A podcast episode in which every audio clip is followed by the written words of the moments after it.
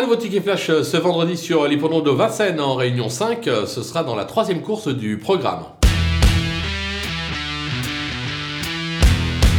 Dans cette épreuve, on va tenter un petit 2 sur 4 avec euh, un favori et un outsider. On commence par le favori, enfin quoi que favori, un cheval qui sera euh, cité euh, de nombreuses fois. Le numéro 7, euh, Gaïa de Cagnes, qui répète toutes ses courses.